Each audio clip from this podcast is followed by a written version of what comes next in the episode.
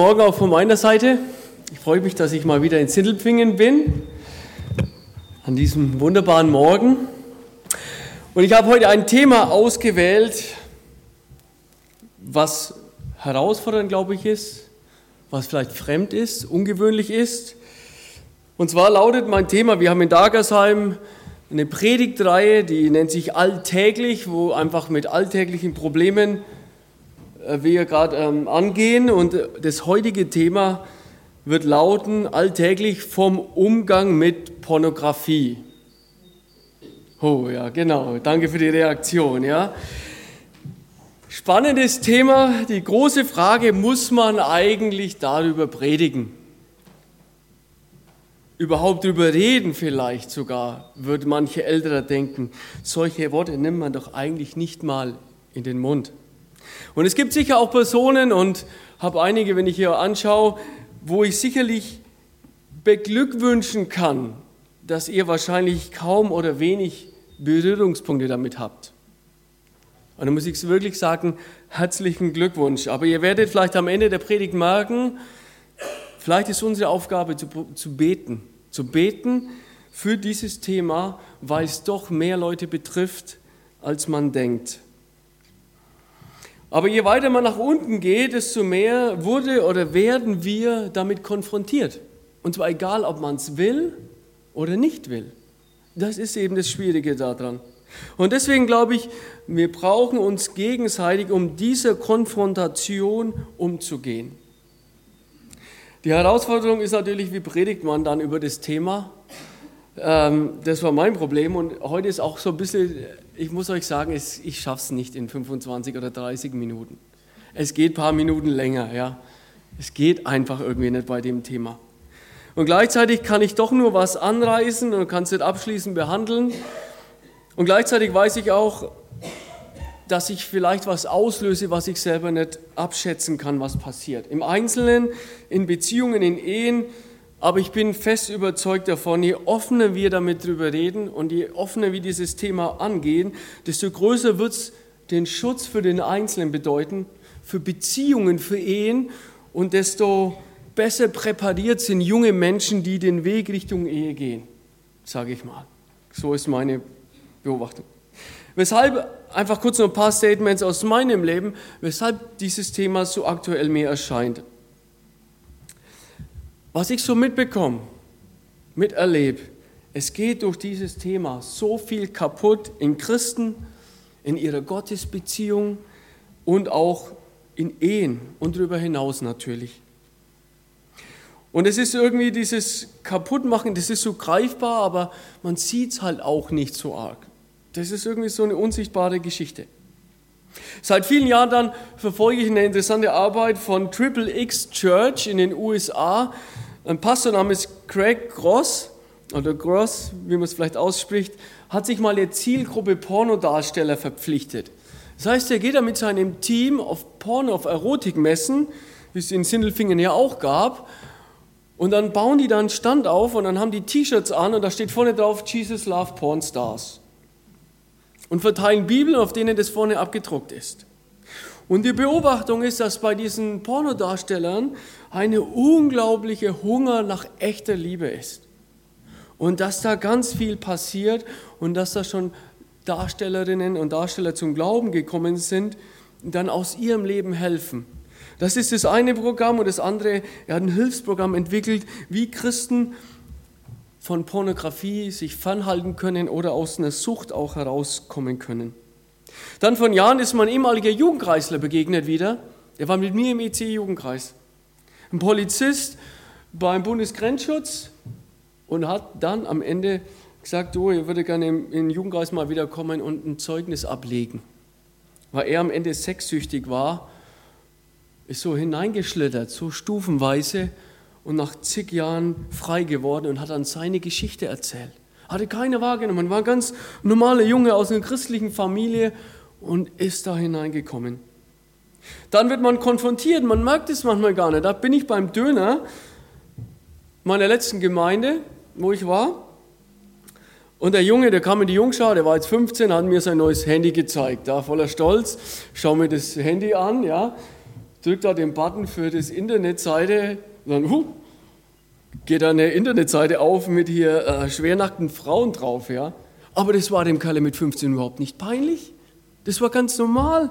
Also ist irgendwie ganz klar und bei vielen so, dass Handys heute voll sind mit pornografischem Material und Kinder und Jugendliche damit schon konfrontiert werden, zwangsläufig. Also die Realität ist, wir dürfen die Augen dann immer verschließen von der Realität, wie wir sie heute haben. Wir leben eigentlich in einer völlig übersexten Welt, die ganz viel Schaden anrichtet. Wo fängt man jetzt mal an, ein bisschen reinzugraben ins Thema? Ich habe drei Punkte und mein erster Punkt heißt ganz einfach, Pornografie macht etwas mit mir. Für den, der sich mit der Definition mal beschäftigen will, auch hier als, als Einstieg mal, Pornografie ist die direkte Darstellung der menschlichen Sexualität oder des Sexualaktes in der Regel mit dem Ziel, den Betrachter sexuell zu erregen. Dabei werden Geschlechtsorgane in ihrer sexuellen Aktivität häufig bewusst betont. Von der Definition, glaube ich, ausgehend kann man sagen, dass der Beginn oder auch die verschiedenen Stufen nur möglich waren, indem sich die mediale Welt sozusagen verändert hat. Ja, da kam der Foto, eine breite Masse, die Fotografie, damit sind dann die ersten Sexhefte entstanden. Bekannt waren damals Praline und Playboy. Da kam das Fernsehen, damit die ersten Erotik- und Sexfilme. Eis am Stiel, Liebesgrüße aus der Lederhose, das waren die, die Anfänge. Ja, heute schmunzelt man über diese Titel, aber ich denke, die Älteren kennen das Ganze. Dann kam der Videorekorder. VHS und Video 2000. Dann bist du, ich so auch als Jugendlicher, ne, bei deinen Freunden zu Hause gewesen. Und da wusste man schon von den Vätern, die da so eine kleine Videosammlung sich aufgebaut hatten im Wohnzimmerschrank mit den entsprechenden Filmen. Und je mehr die mediale Welt sich ausgebaut hat, desto mehr wurde dieses Thema auch da. Und da kam das Internet und das war eigentlich so wirklich dann der Durchbruch zu dem Thema. Da gab es ja noch die Videotheken, hat sich ein Videofilm ausgeliehen. Und da gab es ja die normale Ecke und da gab es die, wo der Vorhang war und die über 18 Ecke. Da waren die ganzen Sexfilme dahinter, aber die gibt es auch nicht mehr, weil das schnelle Internet eigentlich alles abgelöst hat. Inzwischen ist die Sache gang und gebig, allgegenwärtig und im Umlauf und man wird konfrontiert damit, ob man es will oder nicht. Und jetzt will ich nochmal die ältere Generation ansprechen. Ihr könnt euch vielleicht erinnern an das Jahr 1973. Da wurde in der Politik eine Linie gelegt, da wurde was verändert, was massiv dazu beigetragen hat, wie heute das Ganze ist. Nämlich am 23. Äh, November 1973 wurde das STRG Strafgesetzbuch sozusagen, wurde die, das Gesetz neu geregelt, was dieses ganze pornografische Material betrifft. Man hat damals den Begriff der unzüchtigen Schriften in jede der, also in jene der pornografischen Schriften verändert. Ist nur eine Formulierung. Aber damit wurde eine Moralveränderung eingeleitet. Das war die Folge der 68er Bewegung. Man ging davon aus, dass Pornografie schädliche Auswirkungen hätte und damals war dann so, dass da die 68er alle dagegen argumentiert haben. Das ist doch gar nicht so. Und man hat angenommen, dass das Risiko negative Folgen durch den Konsum derartige Pornografie auch für Minderjährige, Minderjährige äh, muss man als sehr gering erachten. Dann wurde dieser Paragraph 184 dann so formuliert, dass er nicht mehr dem Schutz der Sittlichkeit diene, sondern vorwiegend dem Schutz des Betrachters. Damit wurde Pornografie weitgehend freigegeben. Die Herstellung, die Verbreitung einfacher Pornografie im strafrechtlichen Sinn wurde prinzipiell erlaubt und eigentlich nur so verboten, als durch sie im eng umgrenzten Rahmen nachteilige Folgen befürchtet wurden.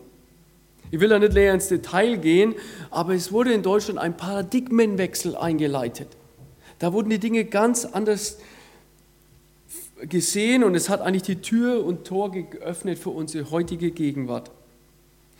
Und dann wurden Annahmen, mit denen ist man gestartet. Und dann wurden damals Studien erhoben und hat das Ganze verfolgt. Und wie ist es? Wie wirkt sich das nun aus? Wie, was macht es mit dem Menschen? Ist das wirklich so wenig oder nicht? Und jetzt wird es interessant, dass Jahre später starke Befürworter auch der feministischen Bewegung wie Alice Schwarzer plötzlich sagen, was haben wir eigentlich da angerichtet? Sie sagt später, es ist wahr, dass wir alle, auch jemand wie ich, damals nicht alarmiert waren. Für mich war die Reform des Sexualstrafrechts ein Fortschritt, schreibt sie. An einer anderen Stelle schreibt sie dann, Alexander Mitscherlich hat 1975 in dem Hearing zur Sexualrechtsreform gesagt, er sei für mehr Freiheit und hofft auf den Schock der aufklärenden Selbsthilfe der Bürger gegen Schund. Und jetzt sagt sie, ich möchte Alexander Mitscherlich, der nicht mehr lebt, nichts unterstellen, aber ich vermute, er würde zu den Menschen gehören, die heute die Hände über dem Kopf zusammenschlagen, über die Entwicklung der letzten 13 Jahre, und das ist schon zig Jahre her, die die Liberalisierung des Pornoparagraphen nicht verursacht, aber ermöglicht, ermöglicht gemacht hat. Es wurden damals Geister gerufen, die wir heute nicht mehr loswerden, die wir nicht mehr loswerden. Und dann wurden, wie gesagt, viele Studien gemacht, in der unterschiedliches, unterschiedlichstes belegt ist und es ist natürlich schwierig, die alle zu prüfen. Ja? Also das ist hochkomplex, du müsstest da jede Studie schauen, wie, wie hat die die Sache erhoben, wie funktioniert es. Aber eigentlich ist schon klar, dass da ganz viel in dem Menschen kaputt geht. Thomas Schirmacher hat eine Ethik geschrieben, die im Jahr 2001 überarbeitet wurde und dieses Kapitel endet bei ihm mit 38 Gründe, wo er zählt äh, vernünftige Gründe gegen Pornografie. Und ich lese mal drei, vier ansatzweise, ohne die jetzt länger zu entfalten. Er fängt zum Beispiel an, Pornografie entwürdigt die Frau und macht sie zu einem käuflichen Objekt. Sie prägt die Einstellung der Männer Frauen gegenüber und bringt Frauen um das elementare Recht, Mensch sein zu dürfen. Frauen sind laut Pornografie nackte Wesen, die vor allem zur Befriedigung geschaffen sind. Also wenn das jetzt jemand konsumiert, da kann doch nicht sein, dass der Blick auf eine Frau völlig wertschätzend ist, sondern eigentlich verändert sich da was, auch im Blick, wie ich eine Frau anschaue. Argument 24 sagt er, Pornografie entpersonalisiert die Sexualität. Das Gegenüber ist nicht mehr ein geliebter Mensch, eine geliebte Person, sondern jemand Anonymes, eine käufliche Massenschönheit. Und so funktioniert es heute, dass Leute Sex haben ohne irgendwie eine emotionale Bindung an den Menschen. Einfach nur Sex, fertig aus. Argument 32. Die Zahl der Vergewaltigungen in der Ehe ist durch Pornografie sprunghaft angestiegen. Männer erwarten von ihren Frauen immer häufiger, dass sie genau das machen, was sie in pornografischen Darstellungen gesehen haben. Wie kommt diese Erwartung? Da muss doch was in mir passieren, oder? Eins noch, Pornografie wird automatisch immer heftiger und bringt immer unglaublichere Gewaltorgien hervor. Ich würde sagen, die heutige Ausprägung von, der Fachbegriff ist so Hardcore-Pornografie. Ich will da nichts dazu sagen, keine Beispiele oder irgendwas anreißen, weil da empfindet man wirklich Ekel. Aber da geht so viel abartige Sachen, wo man sich fragt, ja, wer ist denn da, der das konsumiert? Aber scheinbar findet eine Steigerung statt, indem Menschen Pornografie konsumieren und das Ganze immer mehr ins Abartige am Ende auch geht. Und das dritte, letzte noch, es muss ja auch eine organisierte, also man muss eigentlich sagen, da steht eine Industrie dahinter, oder eigentlich wird das Ganze von dem organisierten Verbrechen kontrolliert. Riesenverdienstmöglichkeit, ich weiß nicht, ob die Zahlen stimmen, die ich herausgefunden habe, aber angeblich soll im Jahr 2012, und ich glaube, hat sich wieder was verändert, aber 30 Prozent des Datenvolumens, das übers Internet läuft, sollte was mit der Sexindustrie zu tun haben. Als enorm, was hier eigentlich läuft. Ich höre jetzt mal auf, ähm, weil ich glaube, diese vernünftigen Argumente, die überzeugen uns nicht. Und die werden Menschen nicht wirklich überzeugen, dagegen zu gehen, sondern da muss was mehr kommen. Was ich auf jeden Fall sagen wollte durch den ersten Punkt, Pornografie macht was mit Menschen. Es macht etwas mit mir. Und ich bin überzeugt, dass auch hier im Raum Handys sind in den Hosentaschen von manchen, auf denen schon pornografisches Material abgespielt wurde oder drauf ist sogar vielleicht. Ganz normal heutzutage zum Teil. Aber viel wegweisender nun ist nun die Frage, was sagt denn die Bibel dazu? Und dann in meinem dritten Punkt, was machen wir nun damit? Das ist ja eigentlich der entscheidende Punkt. Was machen wir jetzt damit? Was sagt die Bibel dazu? Wie geht die Bibel, Gottes Sicht nun dieses Thema an? Meine erste Überschrift hat gelautet, Pornografie macht etwas mit mir. Und das zweite ist eigentlich nur, die Bibel bestätigt das Ganze nur. Tobi Groß kommt bei euch ja in zwei Wochen zum Predigen. Der war bei uns schon zu dem Thema in Dagersheim, zu dem Thema alltäglich vom Umgang mit dem Partner oder dem Nächsten.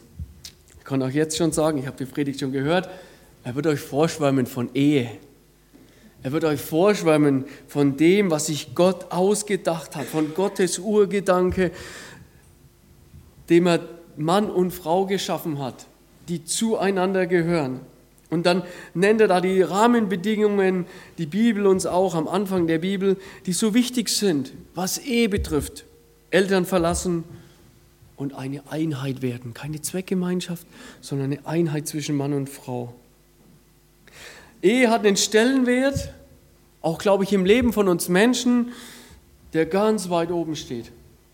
Ich glaube, nach dem Glauben ist es eigentlich so das Nächste. Weil komisch ist nämlich, wenn der Ehepartner stirbt, ist es eigentlich die, das Schlimmste, was einem Menschen passieren kann. Das hat Gott uns gegeben, ein Riesengeschenk.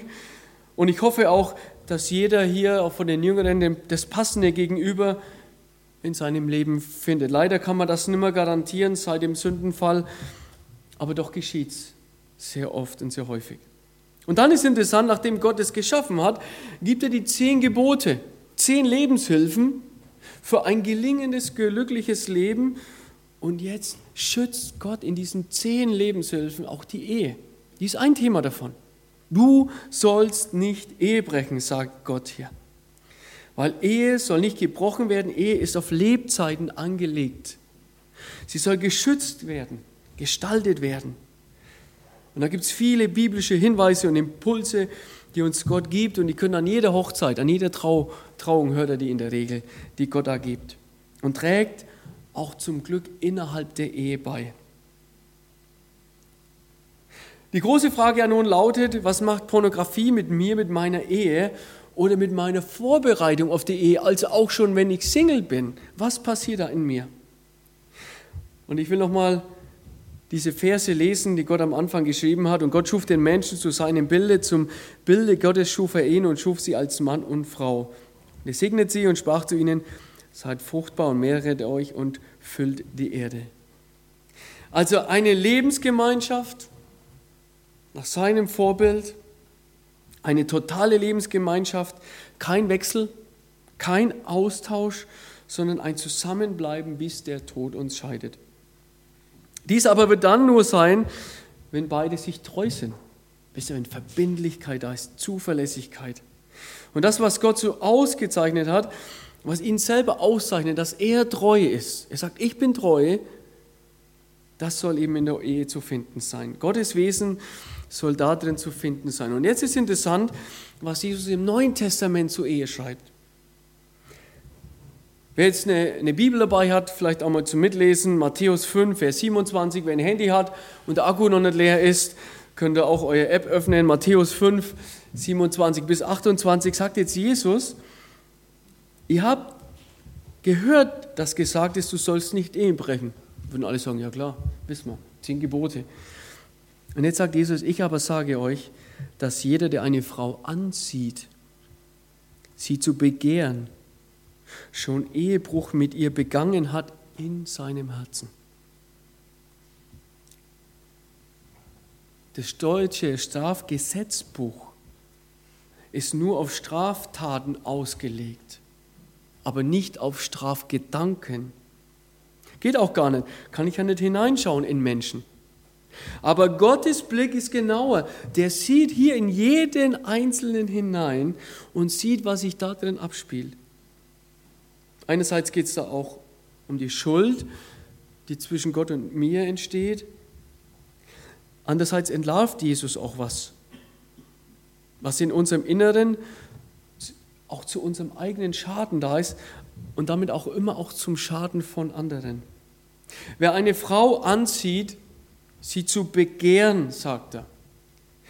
Begehren, wenn eine Bibel hat, kann da mal ein wenig nachschlagen. Das Wort findet sich öfters in der Bibel, meistens oder ganz oft in der positiven Begründung. Paulus zum Beispiel hat er die Gemeinde in Thessalonik gegründet. Und dann schreibt er, wir aber Brüder, die wir für kurze Zeit von euch verwaist waren, dem Angesicht nicht dem Herzen nach, haben uns umso mehr mit großem Verlangen bemüht, begehrt, euch wieder zu sehen. Das ist eine positive Leidenschaft. Mann, wir wollen wissen, wie es euch geht, wir wollen da hinkommen, begehren und dann sagt er, wir überlegen und wir beschäftigen uns die ganze Zeit damit, wie das irgendwie Realität werden könnte. Und das Ganze beginnt dann im Innern, in den Gedanken, im Herzen und es bringt was in Bewegung. Und deswegen hier Jesus, und ich finde die Volksbibel hier, vielleicht kann es treffen, wenn sie diesen Vers übersetzt aus Matthäus 5, wer auf eine verheiratete Frau auch nur scharf ist, so würde man heute sagen, ja, und sie in seiner Fantasie schon fast ausgezogen hat. Und bei Pornografie, da hast du die nackt vor dir, ist mit ihr in Gedanken schon fremdgegangen. Was aber passiert in Gedanken beim Konsum von Pornografie? Der Zuschauer, der schaut es oft ja nicht nur an, sondern da soll was erregt werden, dass er irgendwie gedanklich in diese Schauspielerrolle schlüpft und den Geschlechtsakt mit der anderen Person in Gedanken nachvollzieht. Es schreit ja dann zur Tat und bei den meisten erfolgt danach eine Selbstbefriedigung. Was hier geschieht, so wie es eigentlich Jesus bezeichnet, würde man sagen, ist, ist einfach Ehebruch. Einfach Ehebruch. Hier geschieht Ehebruch, indem ich gedanklichen Geschlechtsverkehr mit jemandem habe, mit dem ich einfach nicht verheiratet bin. Das Intime haben wollen einer Person, sagt Jesus, gehört in die Ehe hinein. Das ist der Ort. Egal ob mit 50 oder mit 15, egal mit 20 oder 70. Auch 70-Jährige konsumieren Pornografie, ganz klar. Egal ob solo oder verheiratet. Und jetzt finde ich interessant, dass Jesus hier noch zuspitzt, wenn er sagt, wer eine Frau ansieht, sie zu begehren, schon Ehebruch begangen hat mit ihr in, ihrem, in seinem Herzen. Also es ist natürlich auch mal klar, das sind nicht nur Männer, das sind auch Frauen inzwischen, die Pornografie konsumieren. Und jetzt ist interessant, dass Jesus hier auf das Herz verweist, auf das Innere, auf das Zentrum von dem Menschen. Und von dem Zentrum, da geht immer wieder was aus. Ein Schaltzentrum steuert viel. Und jetzt finde ich ihn spannend, wenn die Bibel hat, weiterblättern auf Markus Kapitel 7, die Verse 18, was Jesus jetzt hier noch interessant sagt.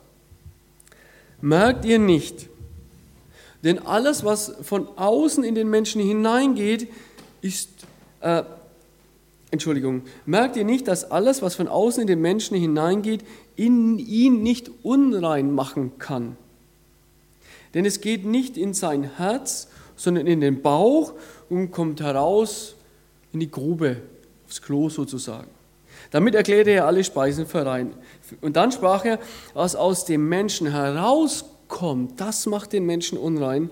Denn von innen, aus dem Herzen der Menschen, kommen heraus böse Gedanken, Unzucht, Diebstahl, Mord, Ehebruch, Habgier, Bosheit, Arglist, Ausschweifung, Missgunst und so weiter und so fort. Diese bösen Dinge kommen von innen heraus und jetzt machen den Menschen unrein. Also es lässt sich beobachten, es können wirklich Dinge in mein Leben hineinkommen, ohne dass es mich verunreinigt dass es sozusagen in den Bauch hineingeht. Wisst ihr, ich spiele im Fußballverein in, in Darmsheim in der AH. Und damit man mal ein bisschen weiß, wie schaut es aus mit Training und so, da gibt es so eine WhatsApp-Gruppe. Das ist so eine kleine Kontaktmöglichkeit über dein Handy, ja. Da gehst du drauf und jetzt ist auch so, naja, da denkt man, ja, da schreiben die halt nächste Woche ist Training und so, ja. Von der Vega, jetzt gibt es so einzelne, da plötzlich gehst du da rein und denkst, oh, was ist denn hier los? postet einer eine nackte Frau einfach in diese App hinein. Ja, was mache ich jetzt? Schaue ich die jetzt an und sage, wow, toll und so. Oder kann ich die sehen und ich realisiere, das ist da drauf, aber zum Glück gibt es immer eine Löschenfunktion. geht, sagt Jesus. Es kann was von außen in uns hineinkommen, ohne dass es was mit uns macht. Ich kann Szenen in einem Film ansehen oder ich, ich sehe einen Film und dann kommen ja immer wieder, auch in ganz normalen Filmen, doch sehr offensichtliche Sexszenen. Ich kann da einfach die Augen zumachen. Ich sehe zwangsläufig den Anfang zum Teil und es kann keine Spuren in meinem Leben hinterlassen, sagt Jesus. Es geht, es kann was hineingehen und geht einfach wieder raus, ohne dass es was in deinem Leben macht. Aber seit dem Sündenfall, und das ist jetzt das viel Schlimmere, ist dieses Böse ja ein Teil von uns. Es ist in uns drinnen. Und da kommt jetzt immer was aus uns heraus. Und diese Aufzählungen, die Jesus hier macht, die erklären ja auch letztlich, weshalb ist der Mensch zu all dem fähig. Weshalb gibt es eine ISIS? Weshalb gab es das Dritte Reich? Weshalb gibt es diese ganze Pornoindustrie? All das erklärt nur deswegen, weil das der Zustand in uns drinnen ist. Und nach Elberfeller heißt, das, was von innen rauskommt, das verunreinigt den Menschen, beschmutzt den Menschen. Und ich habe jetzt mal eine Glasscheibe mitgebracht. Und ich würde es mal so veranschaulichen. Wenn ich jetzt meinen Partner anschaue, und hochverliebt bin, dann schaue ich ihn durch einer ganz klaren Scheibe. Ja, was passiert jetzt, wenn ein Mensch Pornografie konsumiert? Es tut mir leid, der Stift ist nicht so ganz dunkel. Nehmen wir noch einen anderen Stift. Ist auch nicht so stark, aber auf jeden Fall. Gehen wir ein bisschen rum, man sieht schon hier, da ist ein bisschen, bisschen Farbe zu sehen. Ja? Nicht viel, aber ein bisschen Farbe. Diese Farbe bewirkt, dass ich nicht mehr sauber sehe, dass es meinen Blick verschiebt. Ich denke, ihr habt jetzt einen anderen Blick auf mich als ohne die Farbe. Das passiert, ja. Kommt jetzt Pornografie in meinem Leben hinein und bewirkt jetzt diese Gedanken, und ich lasse mich darauf ein, was Jesus hier sagt, dann beschmutzt es mich und meinen Blick, meine Gedanken und somit auch meine Sicht und auch automatisch immer auch mit meinem Verhalten. Wie sehe ich meinen Partner, wie sehe ich Männer, Frauen, so wie Gott sie geschaffen hat? Oder jetzt mit so einem Pornografieschmutz, sage ich mal, in mir drinnen. Und der macht viel kaputt und der trennt auch auf allen Ebenen. Zuerst von meinem Partner und schafft vielleicht ein eigenartiges Verhältnis. Da lese ich in einem Artikel, da schreibt die Frau von einem von ihrem Ehemann, der gestorben ist. Und am Sterbebrett kam raus, was ihn ausgemacht hat. Und da war klar, dass er pornosüchtig war, ein Christ. Und da war klar für sie, immer wenn er mit ihr geschlafen hat, dann hat er seine letzten Pornodarstellerinnen im Kopf gehabt. Also er hat eigentlich mit ihrem Körper geschlafen, aber nicht mit sie als ganzer Mensch weil sein, seine Gedanken hier beschmutzt waren, so schreibt sie. Auch denn diese Sünde, dieser Schmutz von Gott selber, Sünde trennt immer. Und das Verrückte ist ja hier auch, dass Gott genau weiß, was da drinnen los ist. Und es zerstört natürlich im Dritten auch immer einen Menschen selber. Es bringt dann irgendwann zutage, was in einem drinnen ist, wie das Böse, wie das irgendwie Realität wird. Pornografie zerstört und macht kaputt, und deswegen schreibt auch Paulus, äh Petrus schon als, und ich würde sagen, da fällt dieses Thema voll mit rein, in 1. Petrus 2,11. Geliebte, ich ermahne euch als Beisassen und Fremdlinge, dass ihr euch der fleischlichen Begierden, die gegen die Seele streiten, enthaltet. Also er spricht hier von dem Kampf, der gegen unsere Seele geschieht und eigentlich uns versucht, einen geistlichen Schaden anzurichten. Und jetzt will ich Richtung dritter Schritt gehen, was nun diese biblische Erkenntnis nun bedeutet und was wir nun damit machen. Und natürlich ohne die Bibel kann man auch da nicht weiterdenken. Man könnte das Thema auch noch unter die Bibelstelle der Unzucht und so weiter betrachten. Aber ich will nunmehr dem dritten Punkt mich widmen, wie können wir den Kampf nun, wenn Petrus hier sagt, gegen unsere Seele, der da geschieht, wie können wir den gewinnen? Wie kann der gewonnen werden? Wie können wir mit dieser Konfrontation umgehen, ohne Schaden davon zu nehmen, ohne dass unsere Partnerschaft davon Schaden nimmt, ohne dass unsere Gottesbeziehung Schaden davon nimmt? Wie gehen wir mit diesem Thema um? Wie kann ein Christ sozusagen im Jahr 2015 und darüber hinaus sich in einer Welt bewegen und er und auch die eigenen Kinder, das betrifft auch deine ganze Familie, wenn wir damit konfrontiert werden mit diesem Thema? Was machen wir nun? Deswegen mein dritter Punkt, ganz simpel. Ich will nun sagen, ähm, dass diese Predigt, glaube einfach nur was in Bewegung bringen kann. Und ich hoffe es. Und ich kann auch nicht alles sagen, was man da sagen könnte dazu. Aber ich denke, ein paar Punkte will ich nennen, die uns, glaube ich, helfen könnten. Das erste, ein Tabuthema zu einem Gesprächsthema machen. Ein Tabuthema zu einem Gesprächsthema machen. Der größte Fehler, den man, glaube machen kann, zu sagen, ey, da redet man einfach nicht drüber, über so schmutzige Sachen. Das war, glaube ich, mal so. Wo es vielleicht auch wirklich nicht dran war. Aber jetzt müssen wir als Christ in einem angemessenen Ton einen Weg finden, über Sexualität zu reden, aufzuklären. Und ich glaube, heute habe ich versucht, einen Anfang zu machen. Als Ehepaar, glaube ich, gilt es zu reden und einfach mal zu fragen, hey, wie geht's dir, wenn du mit dem ganzen pornografischen Material konfrontiert wirst? Wie geht's denn dir damit? Was macht es mit dir? Und die Jugendlichen mal unter Freunden. Hey, was macht es mit dir, wenn du die Sachen geschickt kriegst? Oder wie geht es denn dir? Ich gehe daheim ins Internet und ich klicke immer wieder diese Seiten an. Wie können wir da weiterkommen? Und ich glaube, da kann auch was zusammenbrechen. Ein Bild vielleicht von dem Menschen, das ich bisher hatte, aber ich glaube, es ist ein Anfang, eine Hilfe, einen Weg zu finden, dass das keinen großen Einfluss mehr auf unser Leben hat. Kann sogar sein, dass Personen unter uns sitzen, die vielleicht schon Suchtverhalten dahin haben. Ich kann es nicht ausschließen. Ich halte wirklich vieles für möglich. Doch damit du frei wirst, damit du ein freier Mensch als Christ wirst und bleibst, muss das Thema angegangen werden. Wir müssen darüber reden, unter Jugendlichen, auch Eltern mit ihren Kindern, mit den Jugendlichen, ohne dass es total klemmig ist. Am besten einfach einen, einen normalen Weg finden, das Thema anzusprechen. Und die Entdeckung wird sein, dass weit mehr betroffen sind, als man denkt. Das ist die Realität. Deswegen keine Angst davor. Du bist sicher nicht der Einzige, der damit ein Problem hat. Das Zweite, was uns aber hilft, und das ist das Wichtigste, ohne das bräuchte man das Thema gar nicht angehen, ist die Vergebung.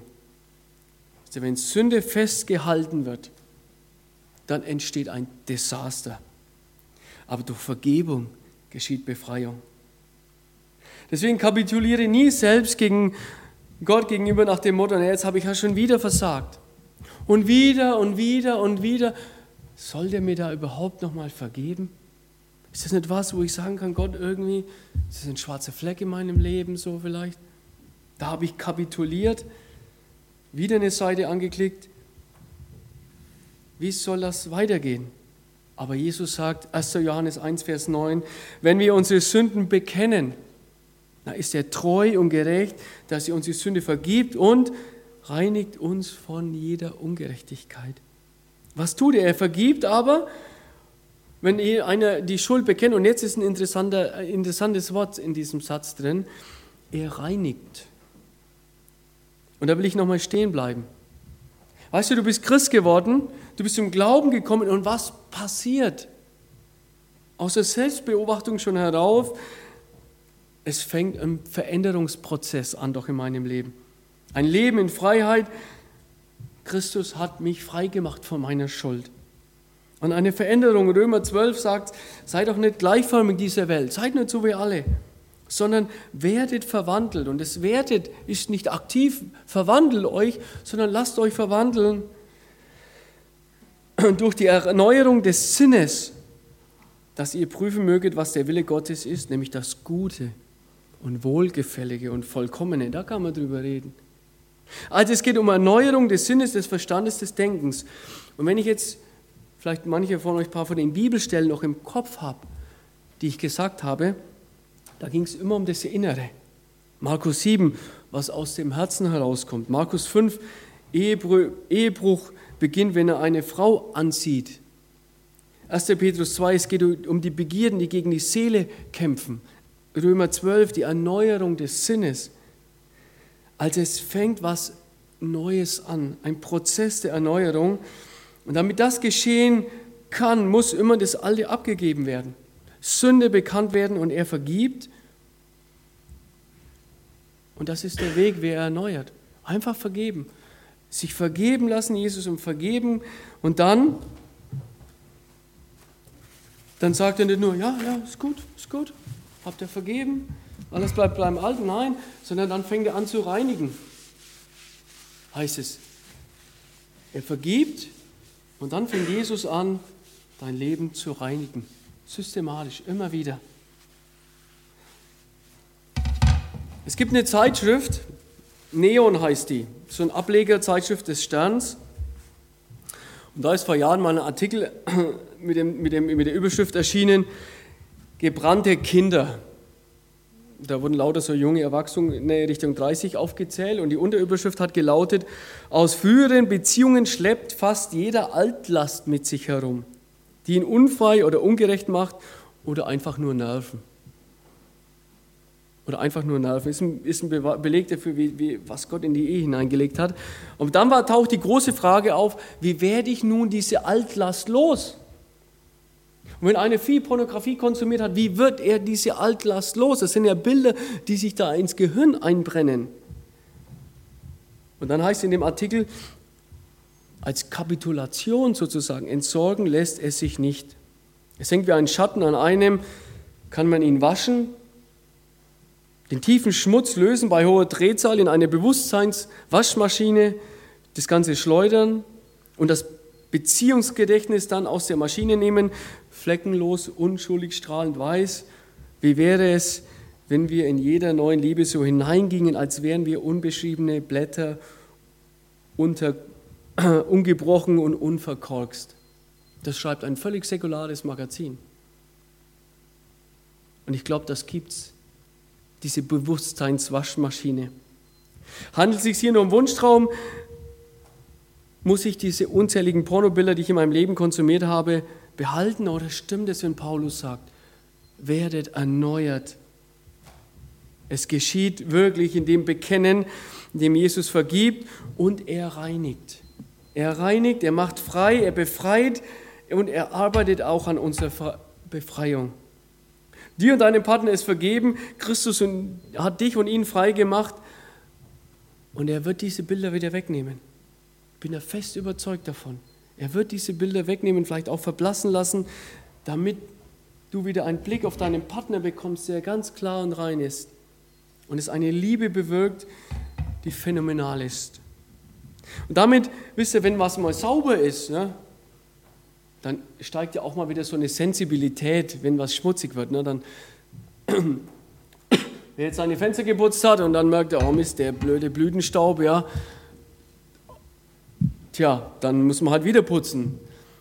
Jetzt so mancher, vielleicht auch so ein Student, sage ich mal, der seit zwei Jahren seine Fensterscheiben nicht geputzt hat, der merkt ja gar nicht, dass da Blütenstaub da ist, ja, weil so viel Dreck schon da ist. Aber wenn die Scheibe im Leben so dreckig ist und du am Ende kapitulierst, dann ist es so, dass eigentlich noch mehr kaputt geht. Gegen die Seele kämpfen, sagt Paulus wieder und wieder, dagegen steuern durch Vergebung. Ganz praktische Sachen noch kurz zum Schluss. Einfach mal die Sache aus dem Blickfeld nehmen, Pornografie. Ich glaube, eines der großen Fehler, die momentan begangen werden, wisst ihr, dass Kinder und Jugendliche einen eigenen Fernseher im Zimmer haben und Computer. Das ist ein großer Fehler, glaube ich. Also jeder wünscht sich das. Mit Computer genauso. Es gibt auch viele, viele andere Gründe, die dafür sprechen. Aber wisst ihr, wer das im Zimmer hat, da geht einfach eine Verführung aus. Oder empfehle dann, stell doch bitte deinen Fernseher so hin, wenn ich die Tür aufmache, dass ich sofort den Bildschirm sehe. Weil viele müsst ihr mal beobachten, wie stellen die ihren Fernseher hin? Dass wenn man ins Zimmer hineinkommt, man schnell umschalten kann, ja? Auch hier eine ganz praktische Hilfe. Als ich nachgeschaut habe, wann Sexwerbung im Fernsehen läuft, hat sich einer beklagt, dass es bei Sport 1 schon um 23.40 Uhr schon die ersten Clips losgehen. Ja? Ein anderer hat dann gemeint, also ein 13-Jähriger hat eigentlich um die Uhrzeit nichts mehr vom Fernseher zu suchen, aber was ist, wenn er im Zimmer ist? Und vielleicht auch als Ehepaar doch lieber gemeinsam ins Bett gehen und nicht noch bleiben und rumzeppen und einfach meinem Partner erlauben, dass er jederzeit auf mein Handy draufschauen kann und auch der PC, der Verlauf im, im, im Internetbrowser, wenn der kein Problem ist für meinen Ehepartner, was kann dir Besseres passieren? Und dann gibt es geniale Hilfen. Ich habe diesen, äh, diesen Pastor erwähnt, Craig Ross von Triple X Church, die haben ein Programm entwickelt, das heißt X3 Watch. Das installierst du dir auf deinem Computer, das läuft im Hintergrund und da gibst du einen Namen ein, Freund oder Ehepartner, die E-Mail-Adresse und die Person kriegt dann regelmäßig eine E-Mail und wenn du irgendwelche komischen Seiten anklickst, wo man nicht anklicken, wo nicht gut sind, dann kriegt er die E-Mail mit der Liste. Und dann ist es toll, dann kann der mal nachfragen, du, hey, klappt es gerade gar nicht so. Toll, sich sowas zu installieren, eine freiwillige Kontrolle. Und natürlich das Letzte, und damit will ich schließen, weil das ist eigentlich was ganz Tolles, was Gott uns mitgibt. Ich glaube, eine der besten Hilfen gegen Pornografie ist regelmäßiger Sex mit dem Ehepartner. Das ist die beste Hilfe, die uns die Bibel als Schutz vor Pornografie nennt, ist regelmäßiger Sex mit dem Ehepartner. Paulus schreibt in 1. Korinther 7, 5, entzieht euch nicht einander, es sei denn nach Übereinkunft eine Zeit lang, damit ihr euch dem Gebet widmet und dann könnt ihr wieder zusammen sein, dann damit der Satan euch nicht versuche, weil ihr euch nicht enthalten könnt. Habt regelmäßig Geschlechtsverkehr miteinander. Was kann sein, wenn das nicht passiert? Dann würden viele versucht werden, auch Pornos anzuschauen, weil dieser Drang einfach danach in uns hineingelegt ist und sich andersweitig ihre sexuelle Befriedigung holen. Gottes Plan dagegen ist sie mit dem Ehepartner zu finden. Und jetzt ist noch interessant, dass Paulus hier den Teufel ins Spiel bringt. Man hat schon das Gefühl, hinter diesem Thema steht eine Kraft und eine Macht über Menschen. Und fragt sich, wer, wer, wer treibt das so? Wer lässt ihm das so stark werden? Und es ist eigenartig, ähm, dass auch Pornografie und ihre Wirkung genau gegenteilig sind von dem, was sich Gott zur Ehe gedacht hat. Weil Jesus sagt, letztlich haltet euch sauber, eure Gedanken rein und nach Korinth schlaft regelmäßig mit eurem Partner. Was macht Pornografie?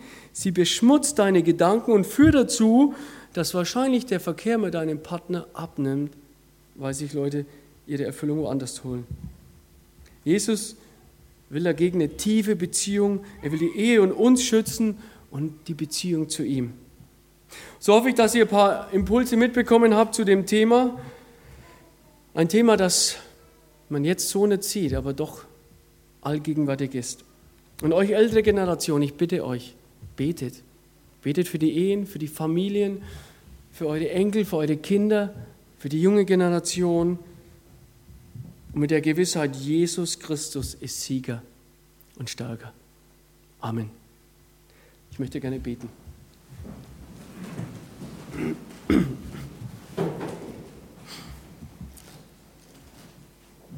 Herr Jesus Christus, ich danke dir, dass wir mit dem Thema auch niemand echten.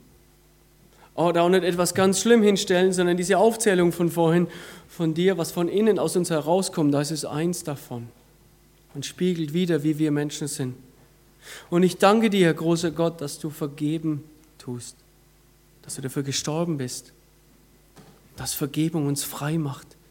Und ich bitte dich, dass Menschen frei werden, dass wir als Gemeinde, als Christ, als einzelne Menschen uns frei bewegen können und uns dieses Thema nicht in Gefangenschaft nimmt.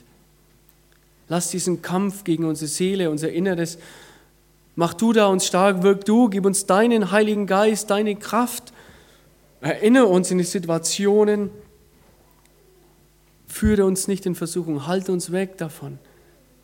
Und schenke, dass Dinge, wenn sie dann doch in uns hineinkommen, ohne Folgen aus uns herausgehen. Das bitte ich dich ganz arg, auch für die Gemeinde hier. Ja, Amen.